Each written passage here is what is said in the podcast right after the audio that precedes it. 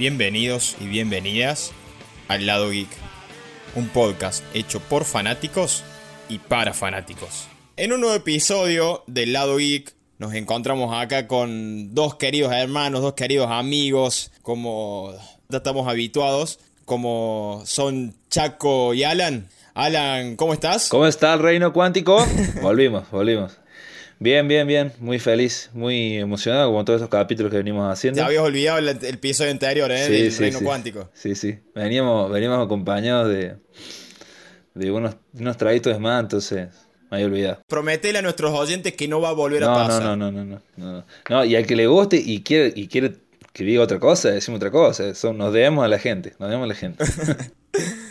Bueno, también estamos acá con un crack, el genio, nuestro querido amigo Chaco. Chaco, ¿cómo estás? Hola, hola, hola, hola, ¿qué tal? Como estamos bien contento que por fin, por fin me llamaste Chaco, así que yo no registro nombres personales, nunca voy a usar mi nombre de civil, así que Juan Ignacio. no, por favor, no des información que la gente no debe saber nunca. Muchachos, estamos grabando el sexto capítulo, el sexto capítulo, sin contar el flash. Estoy, estoy contento, ¿eh? Estoy contento. La verdad, empezó siendo un proyecto tranqui para ver qué onda y estamos acá. Casi dos meses de grabaciones ininterrumpidas. Gracias de vuelta, gracias por, por dejarme por una parte. Y bueno, cuando, cuando ustedes digan. Como, como vos decís, esto empezó siendo una idea, algo, algo así al pasar. Hoy por hoy ya vamos por el, por el sexto capítulo y se transformó ya en una realidad. Y en este sexto capítulo, como ya habrán visto lo que sería la miniatura, vamos a hablar de nuestro querido, amigable e increíble vecino Spider-Man, que para muchos es el mejor personaje que tiene Marvel, incluido para mí. No, de la, no del UCM, no de las películas, sino para mí de los cómics es el mejor, el mejor personaje. Y a su vez, para aquellos que no sepan, es un joven, aproximadamente entre 15 y 17 años, al cual le pica una araña radioactiva y empieza a tener esos pequeños grandes poderes de araña, como treparse eh, en las paredes, tener lánzate las arañas, no es algo genérico, sino que el mismo Peter Parker, que es este, este amigable vecino, en la contrapartida, se creó esta- estas pequeños le- lánzate arañas y a su vez, bueno, va salvando lo que sería la ciudad de Nueva York y como habrán visto en varias películas ya, ya está en el espacio, entre, entre otras cosas. Cosas típicas de la pubertad. Exacto. Hoy vamos a hablar de todos los Spider-Man que vimos, ya sea en la pantalla chica, en la pantalla grande y en otras plataformas como Play, digamos, PlayStation, juego de PC, entre otras cosas, los Spider-Man de live action y todas las animaciones, no todas, sino varias animaciones que fuimos viendo a lo largo de, de los años, digamos. Arrancamos por el, Spider-Man de animación de 1967, que fue emitida en 19 el 9 de septiembre de 1967 por la cadena ABC, que fue de muy bajo presupuesto. Y a su vez nos dejó los mejores memes de Spider-Man, como fueron el famoso encuentro entre Spider-Mans. Y a su vez hay uno que es muy, muy bueno, que aparece en la oficina con su cara atrás, que es la mejor para mí. Fue una serie el cual fue mm, un puntapié para todos los lanzamientos de los diferentes Spider-Man de animación, sabiendo que hacía muy poco tiempo ya se había lanzado lo que era el primer número en los cómics de Spider-Man, cómics de Marvel creados por Steve Ditko y Stan Lee. Y bueno, quiero darle el paso a mi querido amigo Alan para que diga lo que opina de este, de este Spider-Man de 1967. A mí se me hacía de que eh, este dibujante era muy vago. Así.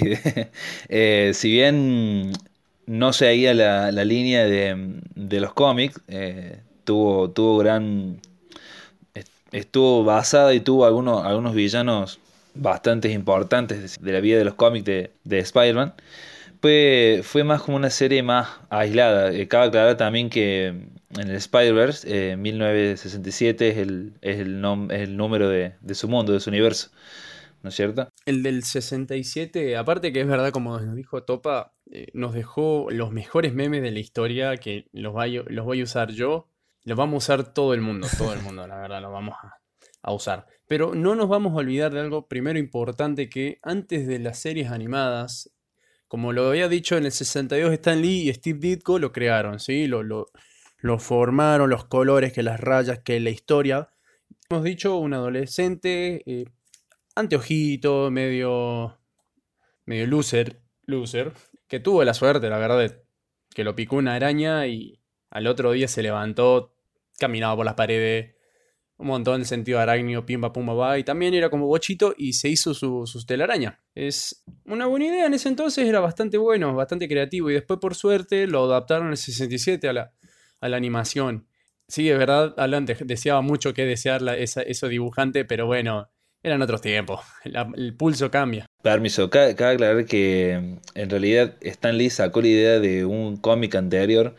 Hubo otro Spider-Man que era como una espía que le, le apodaban Spider. Entonces de ahí nace la idea de Stan Lee de hacer una Spider-Man. Bueno, este querido Spider-Man, ¿no es cierto? Su nacimiento viene de Stan Lee y Steve Ditko. Él apareció por primera vez en el cómic de antología Amazing Fantasy, es el número 15, el 10 de agosto de 1962. Recién después tuvo su primera edición en 1963 con su primer cómic en solitario. Claro.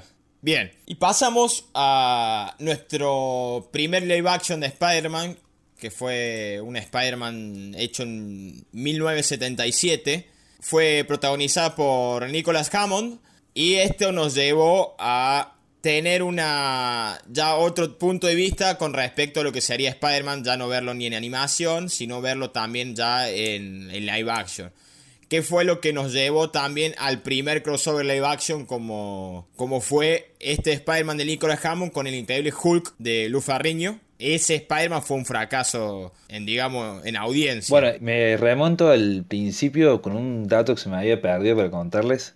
Eh, la gran frase de este gran superhéroe, ¿no es cierto? Un gran poder conlleva una gran responsabilidad. Eh, aunque la frase se le asocia siempre al tío Ben, la realidad es que este nunca la llegó a pronunciar. Originalmente aparece en la voz del narrador de la última página del primer capítulo de Amazing Spider-Man, chicos.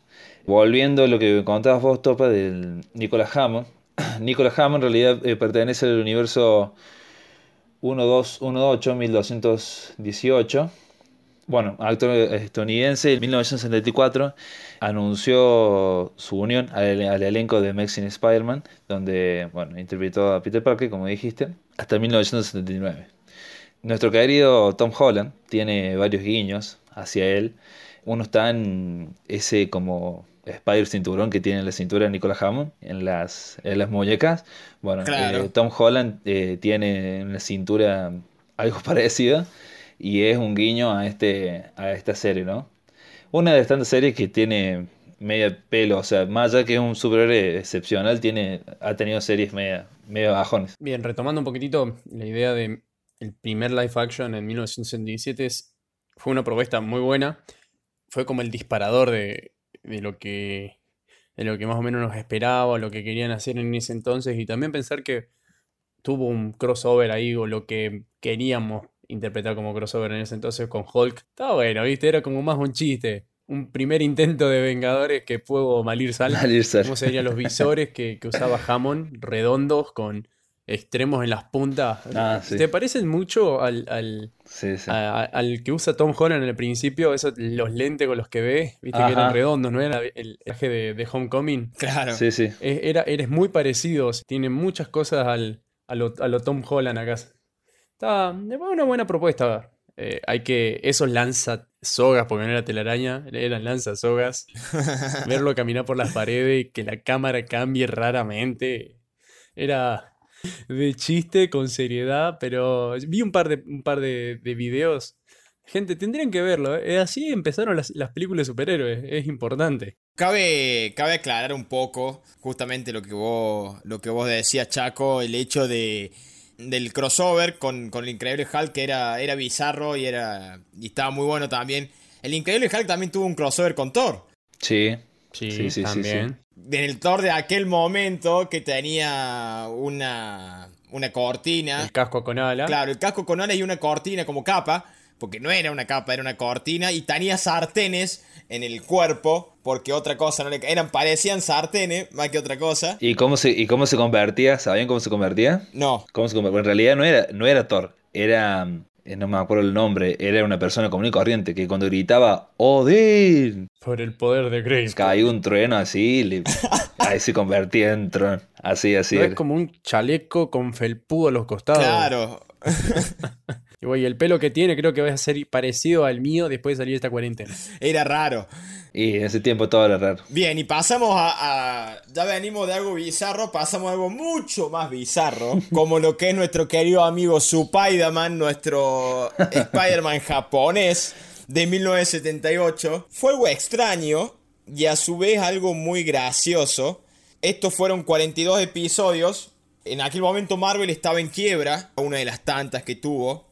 Se asoció con una compañía japonesa como Toei Company, una compañía de juguetes. Nos traía a un Takuya Yamashiro, es un joven motorista que se encontraba con una una nave, se llamaba nave Marveler del planeta Spider, al cual le daban esos poderes de araña, obviamente totalmente diferente a lo que son los cómics, pero nos llevaba, nos remontaba a un Spider-Man japonés que cambió por completo el paradigma de varios Spider-Man. Fue uno de los más bizarros, no sé vos, Chaco, si tenés algo más para no decir. Sé, no sé, lo vi, lo vi, lo vi y lo vi, es la mezcla entre Spider-Man, Power Rangers y ciencia ficción más raro que hay. Tantas referencias. Eh, Muchachos, no hay que. Hay cosas que en la vida no hay que mezclar. No hay que mezclar. hay que tener cuidado con los derechos con una vez cuando uno los ofrece. Porque ya tenemos un antecedente de un Spider-Man turco que es muy bizarro. que lo voy a tocar así rapidito nomás. Que creo que el superpoder del loco. Encima era un villano. El superpoder del loco era clonarse. Eh, nada que ver, y usaba el traje de Spider-Man. No... Claro. Cuando tenés los derechos de un personaje, cuídalos, por favor. Hagan como Hugh Jackman. Era villano del Santo. En aquel momento el Santo estaba en su auge en, en Turquía. Y era villano, y era bueno, era un narcotraficante, era algo muy extraño, digamos. Eh, una de las peores adaptaciones de, de Spider-Man. la peor, lejos, lejos, lejos. Su Spider-Man queda mucho mejor. Ah, y este Spider-Man, de verdad que sí. Convengamos que todo sigue la misma línea, ¿no? Esto, anime, todo lo que sea oriental sigue siempre la misma línea. Este, este Spider-Man, no sé si lo dijiste vos, Topa, eh, en realidad recibe los poderes por una transfusión de sangre de la nave esta que vos nombraste recién. La nave Marveler. Claro, la nave Marvel. Nada, en el Spider-Verse, la verdad que este Spider-Man tiene mucho que ver en el cómic Spider-Verse. Tiene mucho que ver, ayuda mucho, más que nada al final, apareciendo con ese zorro gigante tremendo. Primero le parten la madre. Sí, primero le parten la madre y después aparece bien y da una mano al final. Y pasamos a otro de nuestros Spider-Man, digamos, como fue la gran adaptación del Spider-Man de animación de 1994, que yo hasta el día de hoy no he visto una serie animada para mí mejor que esa, porque fue, nos remontaba en aquel momento en 1994, a mí me remonta mucho mucho a la infancia y a su vez a mí me, me, acuerdo de levantarme a, a, las 9 de la mañana antes de ir al colegio y verlo en aquel momento en Fox Kid era buenísimo, estaba genial. En algunos casos tenía lo que era el crossover de animación con la serie de los, de los, X-Men. Bueno, en mi caso, para ir a uno capaz de las mejores adaptaciones animadas o capaz la más recordada por todos, puntualmente a mí me encanta recordarla, lo toqué en un montón de otros temas. Mira, la serie del 94 creo que representa una de las mejores imágenes de mi infancia. Prendido a la tele, viendo la propaganda de Fox Kid de Spider-Man era genial, o sea, estaba bien dibujado. Está un poco ahí representado a, a Hammond, o sea, trataron de dibujarlo medio dentro todo parecido. Tuvieron una calidad de dibujo buena, dentro de todo una historia bastante lineal. Y hasta hoy, hoy en día creo que es la segunda serie más longeva, creo que tiene algo de 60 capítulos más o menos y casi cuatro temporadas pero es uno de los recuerdos más lindos de mi infancia, lo que representa Marvel, y creo que lo voy a atesorar siempre. Bueno, y para cerrar, eh, tengo el datazo de esta serie que... Esta, este, esta serie tiene una intro épica, ¿sí? Esa cantada con una manguera al lado del micrófono. Bueno, la canción, esa, la parte musical, fue compuesta por Joe Perry, guitarrista de Aerosmith, una banda que a mí me encanta. siguiendo un poco con la línea del tiempo, nos encontramos con el gran, lo mejor que para mí hoy por hoy tiene, tiene Spider-Man como fue el Spider-Man de Tobey Maguire y Sam Raimi en 2002, que ahí fue el puntapié para lo que sería ya todas las películas de superhéroes de live action. Fue, digamos, no solamente con X-Men en 2000, sino también con las películas de, de superhéroes con este Spider-Man. Que la verdad fue muy bien recibida por el público, tuvo una trilogía nada envidiable. Es más, hace poquito, muy poquito, se, se celebraron 16 años del lanzamiento de Spider-Man 2. Y a su vez, hay, mucho, hay mucha gente que detesta esta tercera película que a mí me gustó en lo personal, que arrancó en 2002, siguió en 2004 y terminó en 2007 con la tercera entrega. A mí, me, a mí en lo personal me gustó, no sé chicos ustedes qué opinan. Y es más, estuvo la posibilidad de una posible Spider-Man 4 con Sam Raimi también. Tenía la idea como tener a Vulture como villano, el buitre. Que es más, Sam Raimi ya había hablado con John Malkovich y Anne Hathaway como una Felicia Hardy. Que, bueno, Felicia Hardy en los cómics es Black Cat, pero en esta película iba a ser una especie de Vultures. Y a su vez iba a estar lanzando el 6 de mayo del 2011. Como explico, para mí fue la mejor trilogía. O sea, tiene sus huecos argumentales la tercera entrega. Hay muchas cosas por demás. Un Venom que la verdad es demasiado flaco a diferencia del de... Olvidable. Claro, a diferencia del de Tom Hardy y a diferencia de los cómics. Pero a mí en lo personal me gustó. Cierra un arco argumental bastante importante como fue la muerte del tío Ben para, para Spider-Man. Y a su vez, bueno, acá ya empiezan lo que sería el estira y afloje con los estudios y los directores, las libertades creativas, entre otras cosas como pasó con San Raimi y Sony en su momento. Me hubiera gustado ver lo que hubiera sido una Spider-Man 4. No tío que me larguen ahora un, un San Raimi Cat, digamos, de una Spider-Man 4. Pero hubiera estado bueno saber e indagar un poco más. Sabiendo que tenés a dos actorazos, como John Malkovich y Anne Hathaway, que hubieran sido muy buenos villanos. En el caso de Anne Hathaway, te diría no villana, sino antihéroe como es Black Cat para Spider-Man. Sí, eh, creo que esta, esta, historia de origen que vimos de Spider-Man es como que es la más, la más entrañable, la que más queremos, ¿no es cierto? Eh, y la que, como, como decís vos, Topa, es la que llevó más tiempo, tres películas, encerrar un arco, o sea, es para el que únicamente vio las películas de, o las series del Hombre Araña, es lo mejor. Es de Peter Parker, no, es, no, se, apega, no se tanto a los cómics. Si bien eh, en ese tiempo Toby supo, supo dar su personalidad al personaje y, le fue bien. Eh, la primera película sí, obviamente es la mejor. La segunda es muy buena. Y la tercera, para mí, la tercera, lo único rescatable de la tercera película es la, la historia de, de Sadman, del hombre de arena. La única, la única que me gusta y que y que me parece que si hubieran cerrado ahí y no metido Venom o haber, hecho un guiño Venom, hubiera quedado mucho Con mejor. respecto a la, a la película del, del 2000, la verdad fue una muy buena película. Comenzaba ese, es verdad, topa el tire y afloje de, de los derechos, del el, el argumento, la pelea de los directores, los guionistas y cómo adaptar no es puntualmente una película que se adapte a los cómics, sino que toma esas pequeñas referencias y toma su propio argumento. Tiene una, bueno, como lo dijiste, una trilogía completa, dentro de las cuales para mí la mejor es la 2. Un muy buen villano, muy buenos efectos, ya un Tobey Maguire mucho más eh, metido en el papel. Y una 3 medio olvidable, podemos decir así, tuvo muchos villanos, muy poco tiempo de cámara para cada uno, escenas de baile innecesarias, Gwen Stacy. vamos, vamos, a ser sinceros, lo que mejor nos dejó fue el meme de la carita de Tobey Maguire con el flequillazo y el sticker tapándose la boca y riéndose. Creo que fue lo mejor que tenemos ahora. Fue igual, vamos, vamos a ser sinceros, para la época fue un muy buen batacazo. Tanto Spider-Man 1 como Spider-Man 2. Entre, acuérdense que en el camino veníamos con X-Men, veníamos con también ahí poquito y casi cerca también 2005 Batman, veníamos con una buena competencia de películas.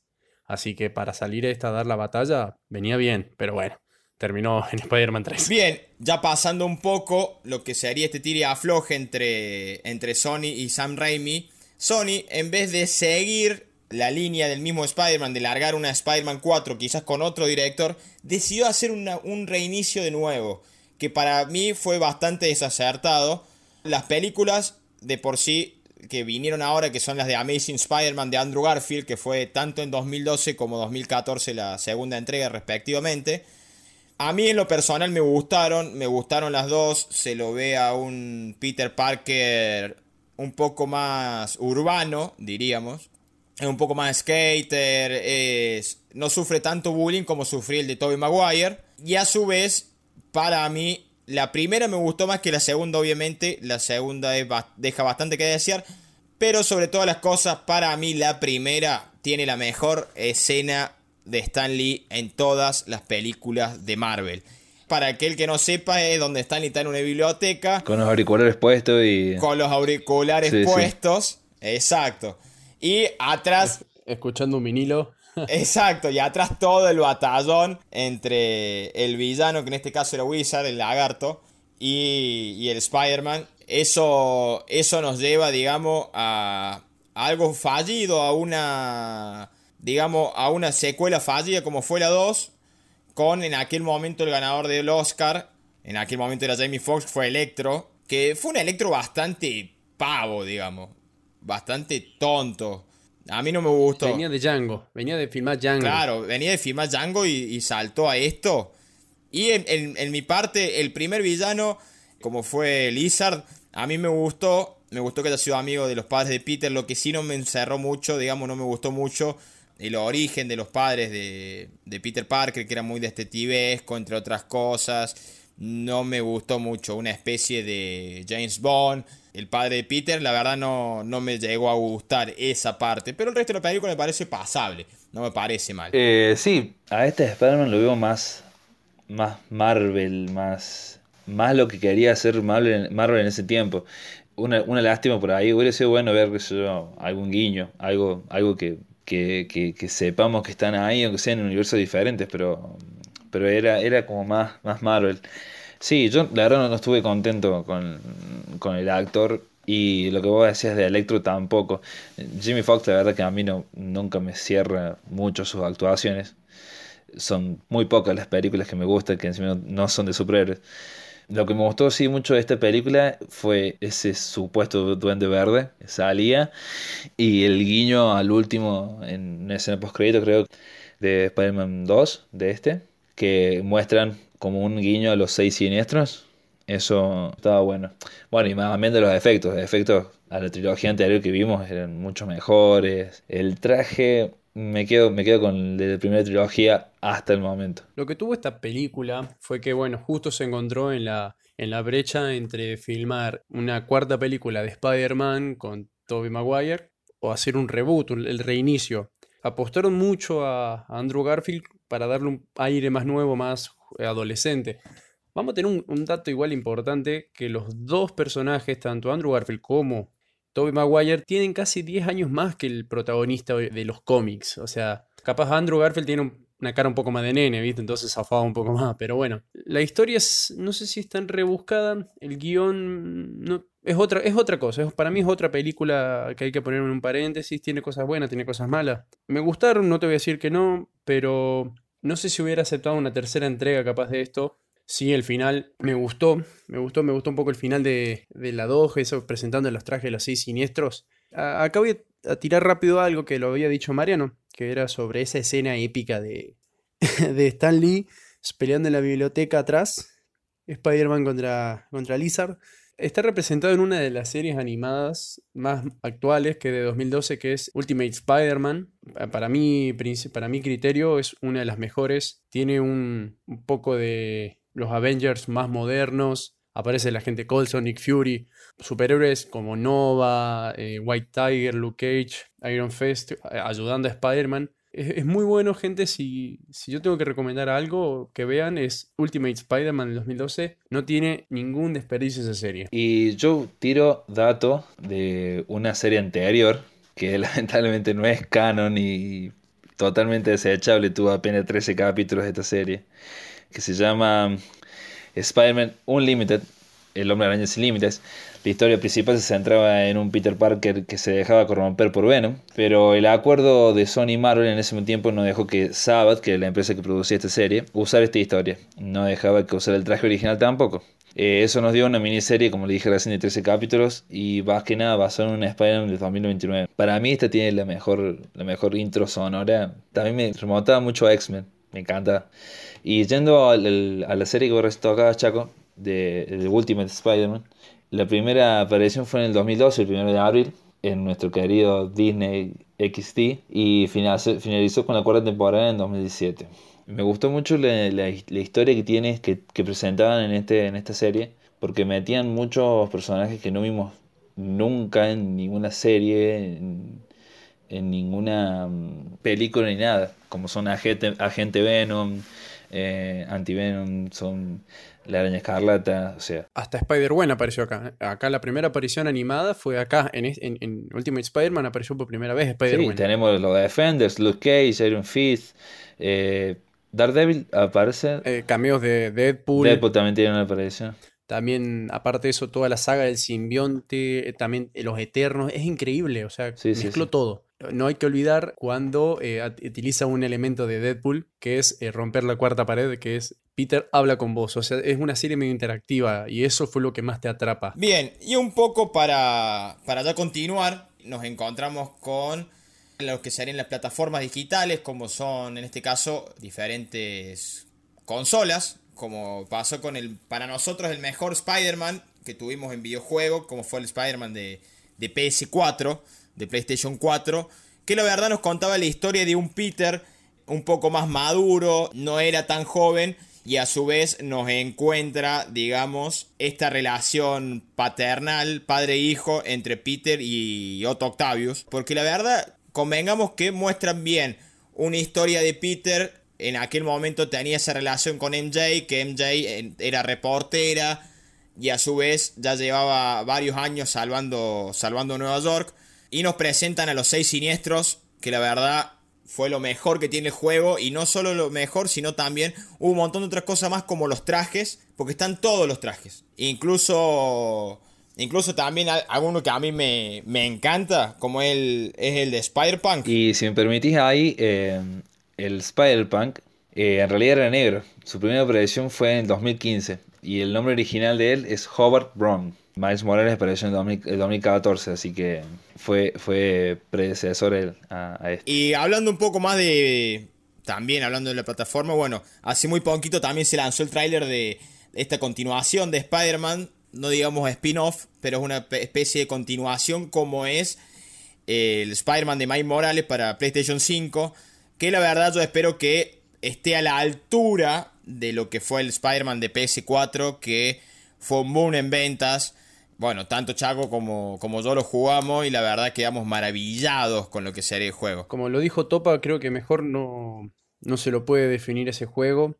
Dentro de, los que tuvimos la posibilidad, la verdad, la, suerte de poder jugarlo, es una historia completamente nueva, refrescada, un Spider-Man un poco más eh, veterano peleando, o sea, ya tiene su par de años, con sus quilombos de la vida, que pagar el alquiler, que pelear, que, que la novia, que la tía, que esto, que aquello. Tenés, tenés, que lidiar con muchos quilombos, no solo siendo adolescente, también de adulto. Hay que el lobo, el agua, todo eso, claro. Claro, no, no lo dejan descansar ni dos segundos. Tiene un, lo que me gusta de ese juego es el motor que tiene, o sea, el motor de juego, más la animación, un movimiento muy fluido también. La verdad, se me saco el sombrero, es un terrible juego. Terrible juego. Para el que no sabe, hace dos o tres días, gracias a esta cuarentena, me volví un pirata de bajar juegos. Me bajé un par de juegos anteriores de Spider-Man, como puede ser Shattered Dimension o Edge of Time, que también no me saco, me saco el sombrero porque son juegos de 2012 y 2014 que tienen un motor muy parecido, muy parecido en fluidez. Esto, esto fue lo, lo, que antecedió a todo eso. Y te das cuenta de la riqueza que tiene Spider-Man en los multiversos, con todos los personajes, los trajes y todo eso vos lo podés ver reflejado en Spider-Man de PlayStation 4 y ahora con Miles Morales que le van a dar mucha más participación. Creo que llega en un buen momento. Meter a un, personaje negro como protagonista va a venir bastante bien, bien Y hablando ya un poco, ya cerrando con Miles Morales, nos retomamos, digamos, relanzamos lo que sería la mejor película de animación. Para mí, manera de pensar de lo, de lo que es Spider-Man, la mejor animación de todos los tiempos como fue Spider-Man Into Spider-Verse, teniendo a un Miles Morales como protagonista. Y a su vez mostrándonos todos, absolutamente todos los Spider-Man que hay. Relleno todos, varios Spider-Man que hay, como Spider-Man Noir, Spider-Man el Peter Parker original, digamos. Porque hay dos Peter Parker. El que está en lo que sería la tierra de Miles Morales y un Peter Parker ya bastante venido abajo, separado, sin plata, entre otras cosas. Nos muestran a un crack que se llevó, se robó toda la película como Peter es. Spider-Ham, nuestro querido amigo Peter Porker. Tremenda historia tiene Peter Porker, ¿no? Va, para mí también tremenda historia. O sea, Peter Porker en realidad no es un cerdo. Él era una araña. Eh, resulta que la tía May de ese universo estaba, era una, es una científica y estaba creando un, motor supersónico, el cual, por cosas de la vida, lo golpea con un rayo y esa tía, y esa tía May lo muerde esta araña. No sé por qué se le daba por morder una araña, pero mordió una araña, la cual araña se convirtió en nuestro querido Spider-Ham. A mí este Spider me encantó, la verdad, Spider me, me encantó, me, me parece también re buena, re buena peli para salir de lo que ya estamos, venimos viendo. Enganchó a, toda la gente nueva y en- enganchó a toda la gente vieja que sigue este personaje. Mira, con respecto a, a Into the Spider-Verse, la verdad la, la animación es genial, la historia es muy buena. Me encanta la relación Miles Morales con el padre y aparte de eso, la relación de eh, Miles con Peter, pero el Peter, el segundo Peter, no el, el rubio menemista, sino, sino el nuestro querido pelo castaño ya gordito, cansado de la vida, porque Spider-Man siempre que se cae se levanta y se levanta y se vuelve a levantar. No, la banda sonora, muchachos, es, es genial. Eh, mientras, mientras ustedes hablaban, yo estaba buscando. Unflower se llama la- el, el tema y es genial de la intro, que lo canta con- continuamente, continuamente, lo está cantando Miles. Es muy buena, me encanta. eh, Noir, Noir es genial. Sí. Dice la frase típica de: eh, ¿Alguno sintió el viento? ¿Cómo se le mueve la capa? Qué buenas escenas. Tal cual. ¿A dónde voy el viento siempre? A donde yo voy el viento viene conmigo. Que no, que no entendía, no entendía el cubo mágico. No, no, no, es genial. El Kobe dice, "Al- eh, me lo llevo cuando termina la película. Sí, muy bueno. Y los finales extra también. Me gusta mucho la, la Spider, eh, Spider-Gwen, es, es genial. Peter Parker. No, no, no, es muy, es muy buena, es muy buena. Es muy bueno. Me hace bosta, me hace bosta Peter, Por- eh, Peter Parker cuando aparece y dice, eh, tengo la mano mojada, pero es, es agüita. Qué cool. No, eh, es, es muy bueno, no, no, no. Dice, bueno, vamos de vuelta. Mi nombre es Peter Parker. Bueno, mi nombre es Gwen Stacy. Bueno, Es muy bueno. No, bueno, bueno, bueno, bueno, paren, paren, paren, otra historia más de vuelta. Es genial, no, es muy buena. Eh, se nota que, Es genial. claro, es se, muy no- buena se nota que, que Sony le metió gana en esa película. Y bueno, vamos a ver que seguramente vamos a tener una segunda, así que, y capaz una saga. Eh, yo la voy a esperar con muchas ganas. Y veremos qué, qué es lo que pasa. Bien, y ya continuando y ya cerrando lo que sería este viaje por las redes de nuestro querido amigable y vecino Hombre Araña, nos encontramos con, para varios, el mejor Spider-Man que ha existido, como lo es el de Tom Holland, el del UCM que apareció, digamos, apareció en 2016 en la película de Capitán América Civil War por primera vez. Y en febrero de 2015 se había anunciado un acuerdo ya entre Sony y Marvel por los derechos del arácnido. En su momento convengamos que ya la película de live action de Andrew Garfield ya venía bastante tambaleada, digamos, ya venía bastante mal. O Marvel dijo, no, ¿sabes qué? Dámelo a mí. Yo te doy todos los derechos de distribución, pero yo me llevo todo lo que sería merchandising, digamos. Para mí, Tom Holland es el mejor Peter Parker que ha existido. Porque Tom Holland es Peter Parker en la vida real. Se dan cuenta en varios aspectos de él, de por sí. Ya convengamos que es un poco torpe, digamos, Una máquina de spoiler.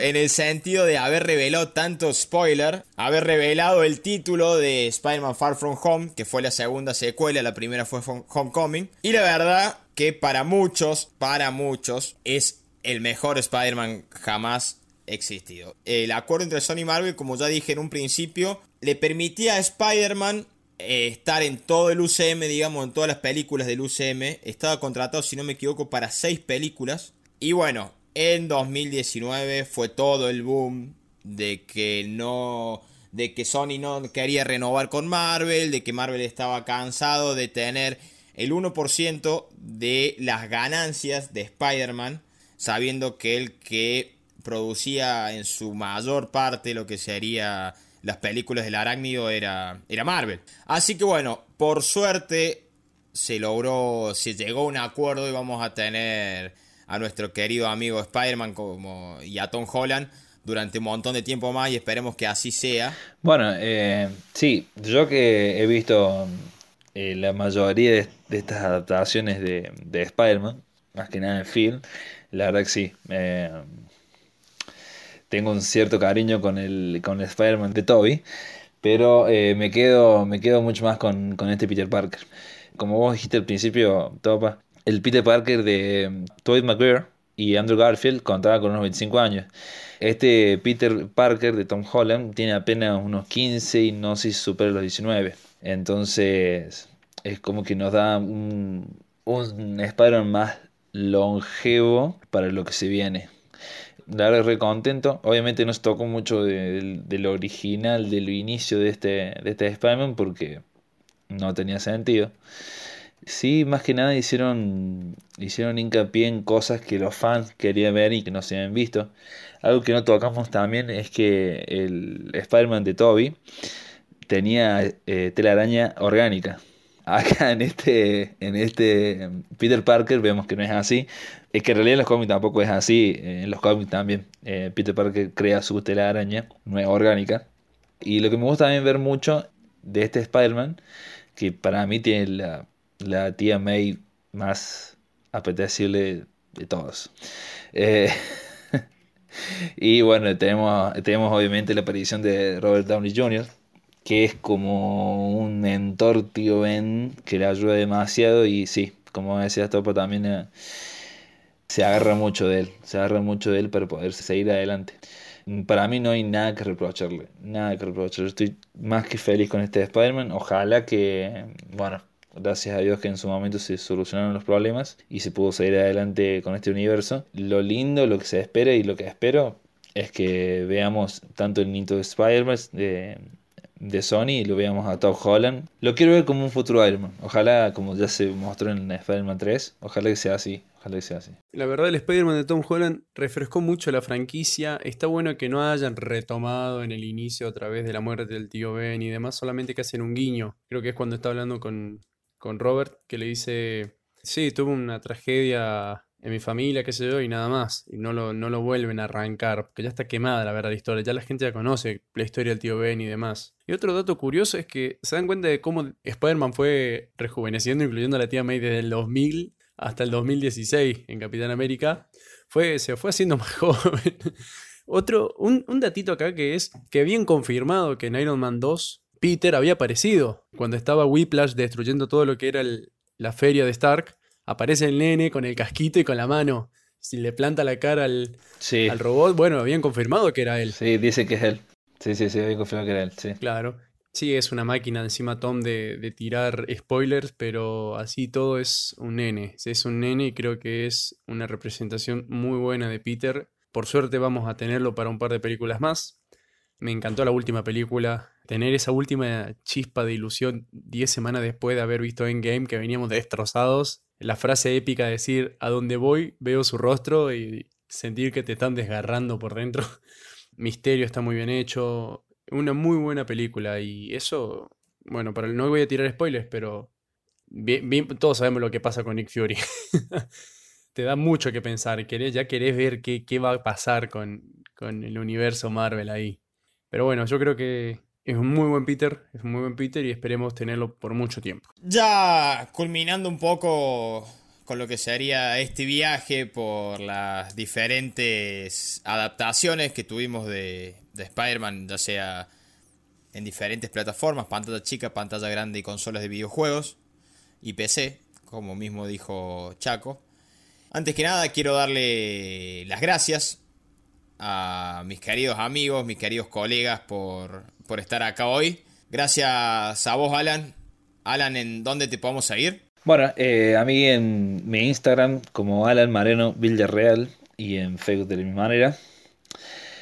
También muy agradecido por otra noche más grabando con estos dos monstruos y haciendo lo que podemos y dando todo. Bueno, también quiero agradecer a otro de los pilares fundamentales, como no solamente Alan, sino también Chaco.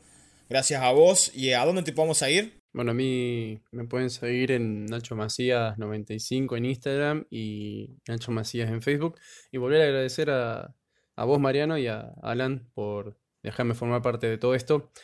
Creo que es una forma de mantenernos juntos, somos muy buenos amigos y vamos a seguir siéndolo. Y esto es como nuestro, nuestro pequeño ancla a la infancia. Que la fuerza los acompañe y tengan una buena vida. Mi nombre es Mariano. A mí me pueden seguir en arroba marianito con dos gozosa, tanto en Instagram como en Twitter. Y en las redes nos pueden seguir en arroba el lado geek en Instagram, el lado geek todo mayúsculas en Facebook y en Twitter como Lado Geek Podcast. Quiero dar las gracias a todos y hasta pronto.